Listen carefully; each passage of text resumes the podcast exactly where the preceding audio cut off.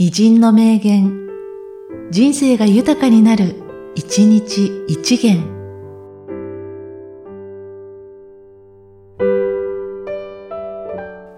10月13日、サッチャー。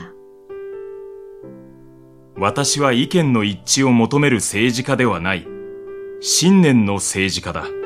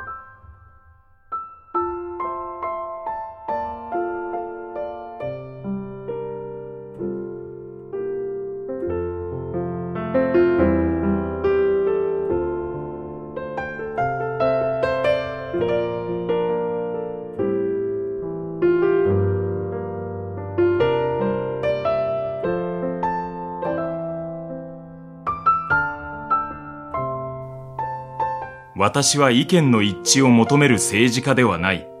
信念の政治家だ。